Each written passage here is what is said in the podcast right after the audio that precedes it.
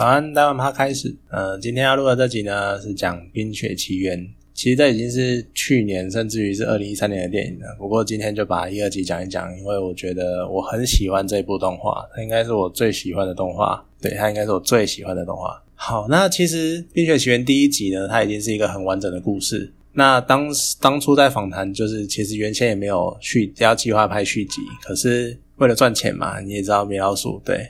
那所以他们为了赚钱就拍了第二集。那我觉得做的很好的是第二集，它其实并没有一个，它其实很好的接续了这个故事。然后它，而且它借由片头的比较早期的时间，然后跟片尾把第一集的时间整个包进去。那所以让整个世界观跟故事就更连贯。所以我觉得。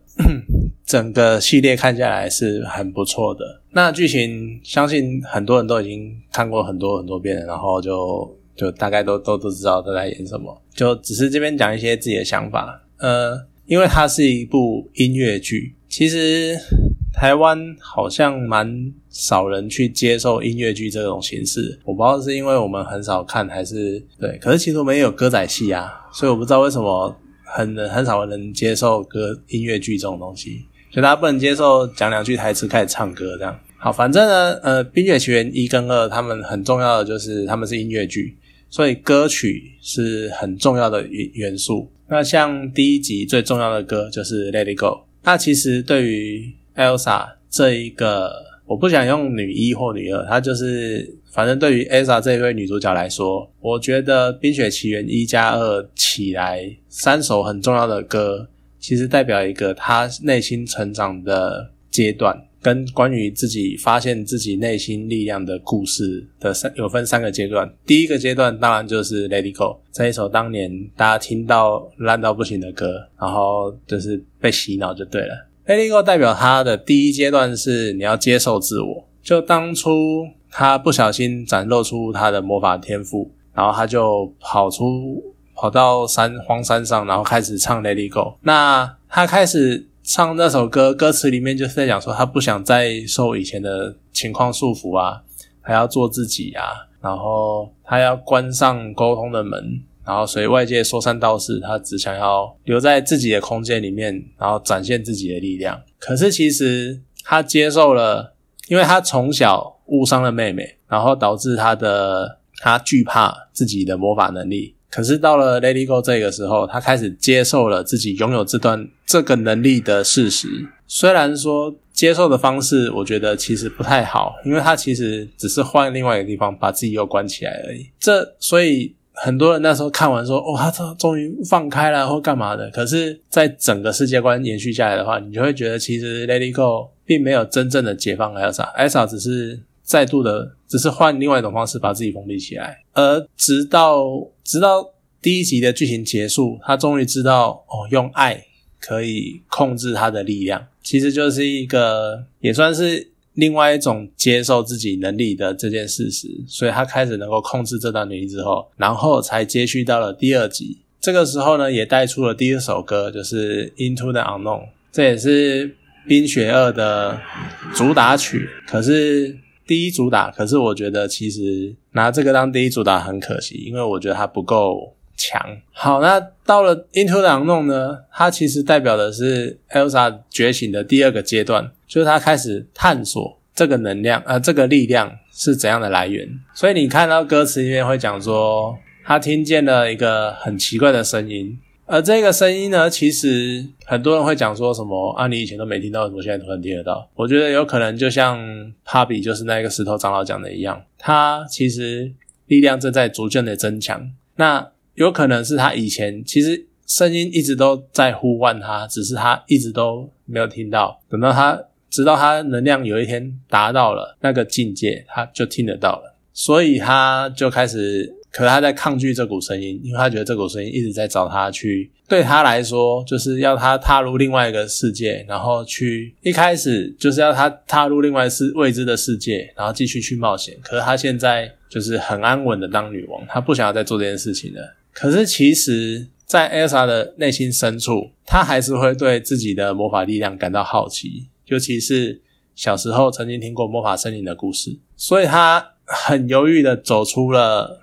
走到后门，然后释放了一下他的魔法。可是这个时候，远方呼唤的声音回应他，然后开始带他进了一个算是异次元空间。就你画面上看到，就是一片黑，然后开始有一些魔能量元素在飞飞。而且这个时候，你就已经看得到魔法森林的影像，然后还有四大元素的影像，这样子。那等到他他发现原来有这些东西，而且魔法森林是这样的状况的时候，他就开始萌生了要去魔法森林一探究竟的念头。同时，另外一方面，艾伦戴尔的元素都被抽走了，而导致大家没有办法维持平常的生活，而且被逼到山上去。那所以，另外一方面，身为女王，艾尔莎当然要扛起责任，去找出解决这个问题的方法。所以，他们就开始跟着，他们就一起出发前往魔法森林了。那进入了魔法森林呢，他也经过了很多个元素的试炼，然后。之后呢，甚至于哦，最后突然发现，原来当初父母其实是死在北方的黑海，而原因是为了找出 Elsa 身上魔法的能力。这时候，Elsa 当然是非常的自责，因为等于说父母是被自己害死的。可是，于是他就送走了安娜，然后决定自己一个人继续往北海呃往黑海前进，然后去找出来。然后他也战胜了水灵，这个时候发现了阿托哈兰，然后呢，他开始。带出了第三首歌《Elsa》三部曲的第三首歌，就是《Show Yourself》。我觉得这一首才应该是《冰雪奇缘二》的主打曲，而且是最重要的一首歌，因为它代表的是 Elsa 觉醒的 Elsa 觉醒的，姑且说第三阶段好了。因为呢，其实我想说是最后阶段，可是谁知道他会不会拍个第三集，然后又有下一个阶段之类的？所以姑且说是第三阶段，就是他开始要 Show Yourself。展现自我，然后前面呢就带出他开始感受到阿托哈兰的一些神秘的力量，然后再呼唤他，然后他觉得这声音非常的熟悉。而这个时候，你其实可以看到画面有一些很细微的小细节，譬如说他骑着水灵，然后跑过冰山的时候，当他唱到当他唱到 I can sense you there like a friend I always know，在这一句的时候，你可以看到画面其实是。冰山映出了 Elsa 的倒影，其实这边就已经暗示在呼唤她的声音是 Elsa 自己的一个算是潜意识或者是本能之类的。然后他随着歌词的前进，Elsa 开始吐露出自己的心情，就是他其实一直以来都是被压抑的，即使是 Let It Go，他也是被压抑的。到后来，艾伦戴尔管理艾伦戴尔。然后到一开始的那当了三年的女王，其实她心中一直都是被压抑的。然后她怀疑自己的存在是为了什么？可是来到这一边，她开始发现，原来这里是她觉得这边可以找到解答，这边应该有她一生追求的目标。然后终于，她到了最后的冰宫，然后开始呼唤了四个四大元素的能力，然后开始解放，然后最后就是与四灵连接。转化觉醒，然后他开始真正的成为第五灵。这个时候呢，带出了片头曲《Always Fun》。我觉得《Always Fun》呢，其实是贯穿整个《冰雪二》的神曲。就它的剧情其实把《冰雪二》很多重要的细节都带出来了，而且甚甚至有点类似它本这首曲子本身就是一个预言，在预言整个《冰雪二》的剧情。好，那接下来呢，Elsa 就开始变身，变成了第五灵。然后这时候，他看到了回忆的电视墙，对，回忆电视墙。然后一转身，发现原来呼唤他的是妈妈。妈妈小时候在救爸爸的时候，呼唤了风铃带他们走。那一个啊哈哈，就是在呼唤他的声音，从以前一直呼唤到现在。而他终于觉醒，成为第五灵。就是这一首歌《Show Yourself》，从一开始翻译的时候会讲说，赶快。因为艾莎一开始以为他在找的是第五零，所以他要叫第五零赶快展现自己，让我看到。可是到这首歌的后面，就变成了他是第五零，艾莎自己是第五零，然后他要展现自己，show yourself。我觉得这一个真的是英文歌词才能够看得出那一个气氛。这边呢，要不得不讲，要稍微抱怨一下，其实中文翻译在整个《冰雪奇缘二》。是我觉得翻的不够好，尤其是歌词，因为这边的歌词从前面到现在每一首歌的歌词，如果你去看英文原文的话，你会发现它去对应剧情有很多很有趣的细节。那这个就是留在文章另外讲。而 Elsa 终于觉醒了，但这个时候发生一件很莫名其妙的事情，他就一直追追追追着往日祖父的幻象，然后到最后发现了祖父其实是坏人。每个故事都要一个坏人，对。其实是坏人的剧情，大家很多人那个时候都在奇怪说，那为 Elsa 为什么到底会被，到底为什么 Elsa 会被冰起来？当时最被人家诟病的就是他自己是冰元素能量的持有者，他为什么会被冰起来？可其实从这边呢，你们可以去回想一下，当初第一集 Elsa 的呃 Anna 被冰的时候，也是心被冰起来，而 Elsa 在边冰呢，而他们两个结冰的过程，其实看起来几乎是一模一样。其实那就是一种从心开始结冰的过程。那你在这边讲，你就可以当做，其实 Elsa 她就是心寒，她没想到原来一直以来相信的一切，居然是起源于一个这么邪恶的阴谋。那所以他就结冰，他因为心寒，所以结冰了。那另外一方面，随着 All Is Fun 的歌词，就是当你太深入的时候。不要太深入，因为你会溺水。其实这就是另外一种溺水。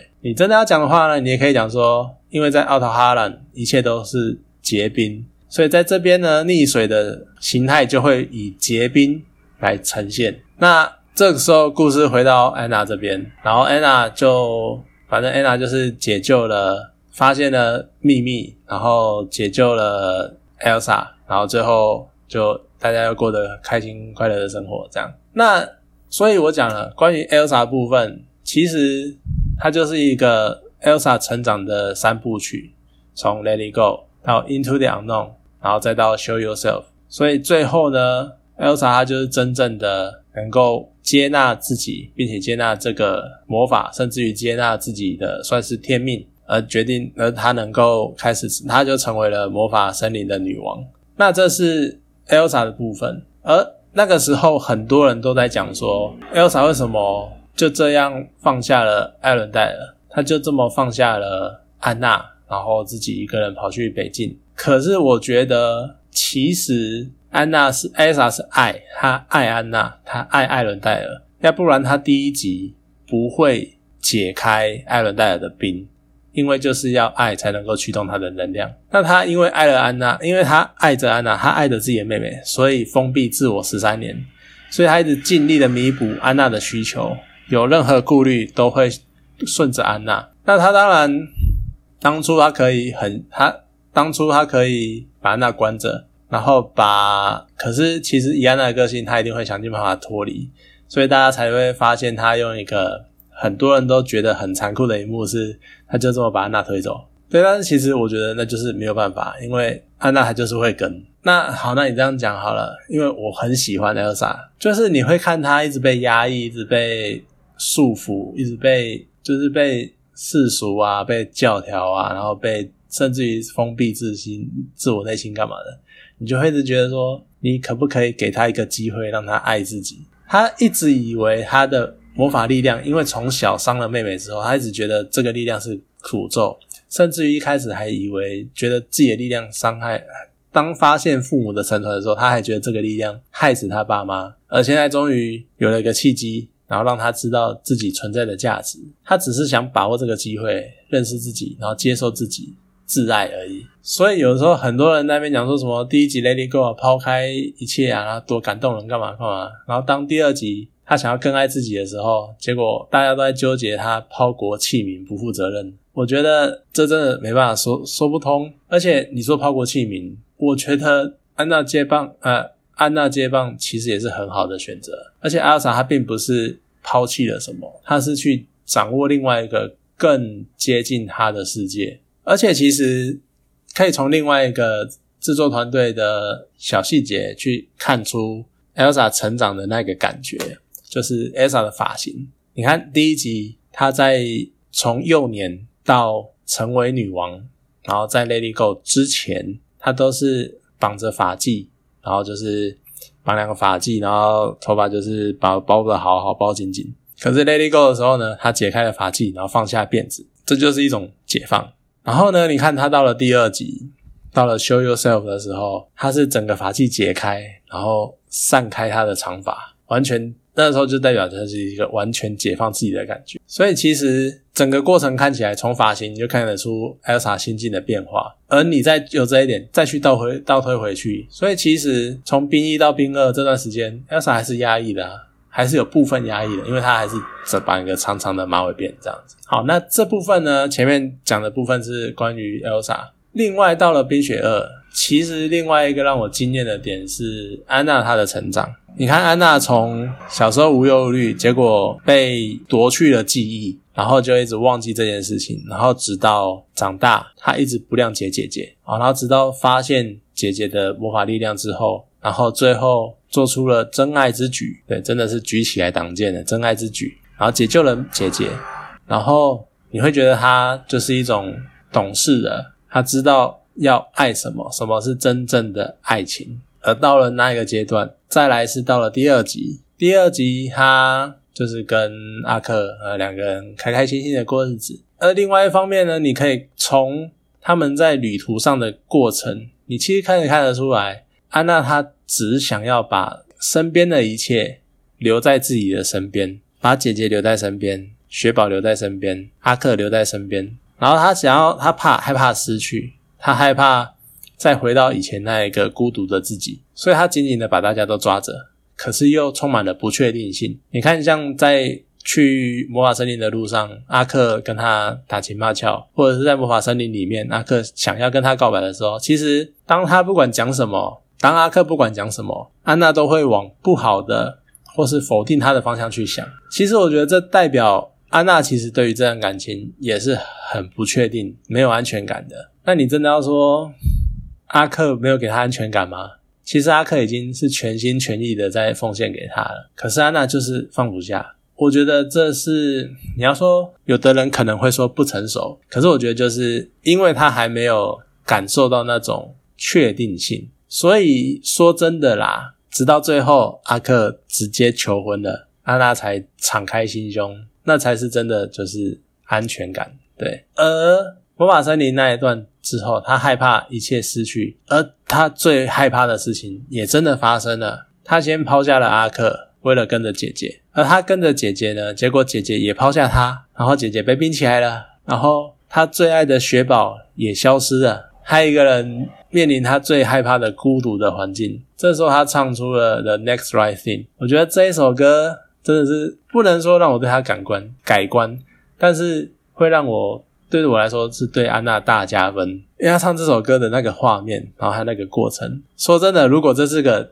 真人版电影，光这一段，我觉得安娜就可以拿个女主角或女配角，就跟当年《悲惨世界》的安海瑟薇一样，唱个《Dream Dream of the Dream》就可以拿到演演技奖这样啊。I have a dream，对，就拿到演技奖这样。我觉得那一段真的是看得非常的感人，因为。安娜已经几乎快要放弃一切，放弃自己了，因为她所挚爱的一切都消失，都不见了。可是她就是要坚强起来，然后一步一步的去完成姐姐交给她的讯息，交给她的任务，然后去做出最后的一切。甚至于她最后去吼了那一群石巨人，然后去破坏水坝，在水坝上那一段，我也是就是眼眶泛泪，因为那一段你就是真的感觉到他的坚强跟那个。虽然其实有一点点黑暗的是，他那个感觉好像有点我死在水坝也没有关系那种感觉，你们就砸吧。可是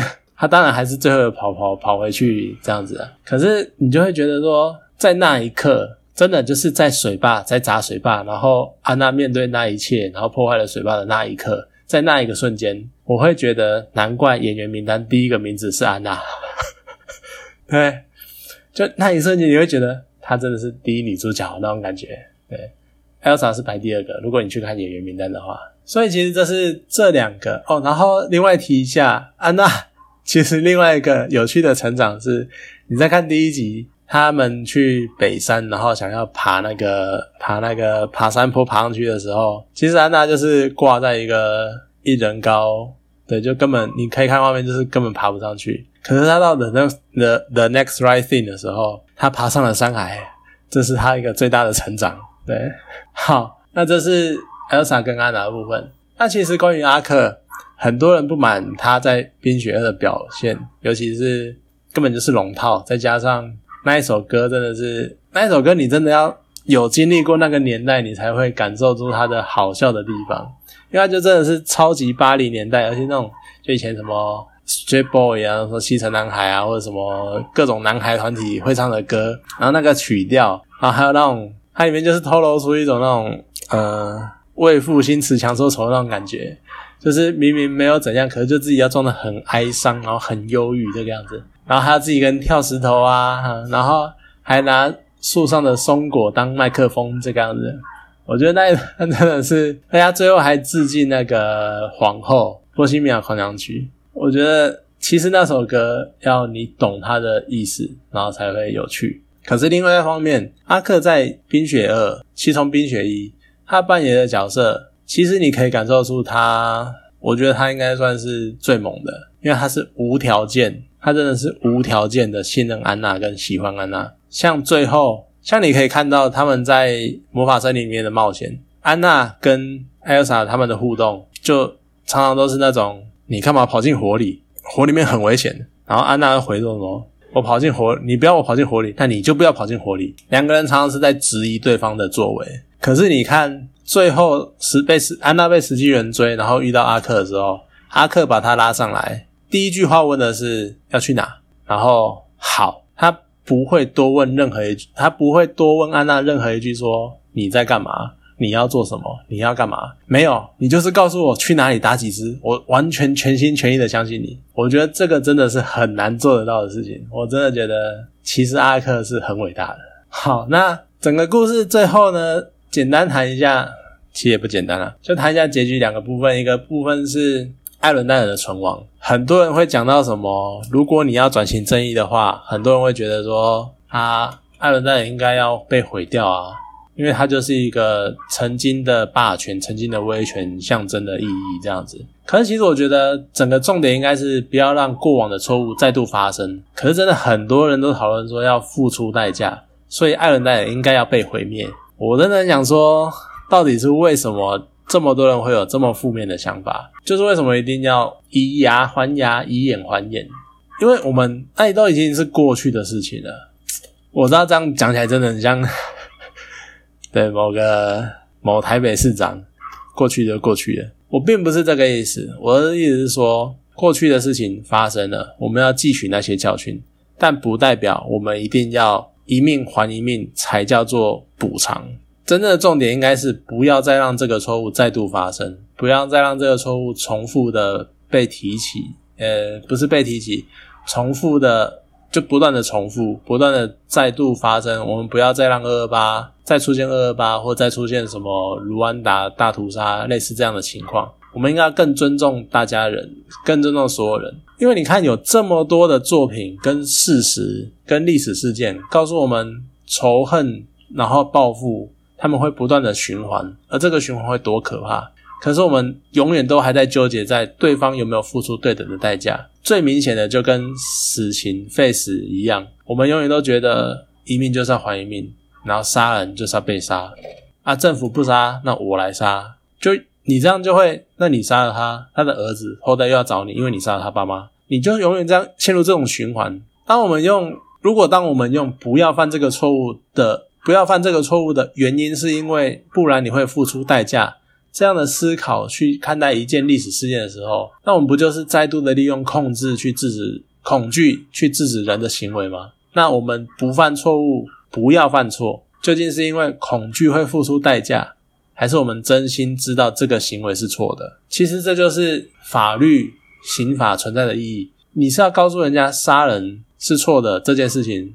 到底是因为你杀人会付出代价，还是因为杀人这件这个行为本身是错的？就大家可以想一下，我们到底应该从哪个方向去看待这些事情，看待这些所谓的错误？至少对我来说，我们应该要做的是真心知道这个行为是有问题的。还有啥女人告诉我们，魔法不可怕。她在冰宫里面对她祖父的冰雕讲的，魔法不可怕，那只是你的恐惧，恐惧才是可怕的事情，这才是我们要记得的。我们不应该用恐惧去控制别人，而且再说回来，说到最基本的，那你《冰雪奇缘》就是拍给小朋友看的故事，你可以不要从小就教他们血债要血偿，做坏事有报应这种概念，你应该教他们不要做这件事情，因为这件事情是错的，而不是用更强烈的恐惧去压过另外一个恐惧。好了，第二个呢是很多另外一个很有争议的，就是最后安娜跟 Elsa 的分开。吵很凶的呢，是讲说看不到两姐妹住在一起啊。可是我觉得那就是一个成长啊。天下没有不散的宴席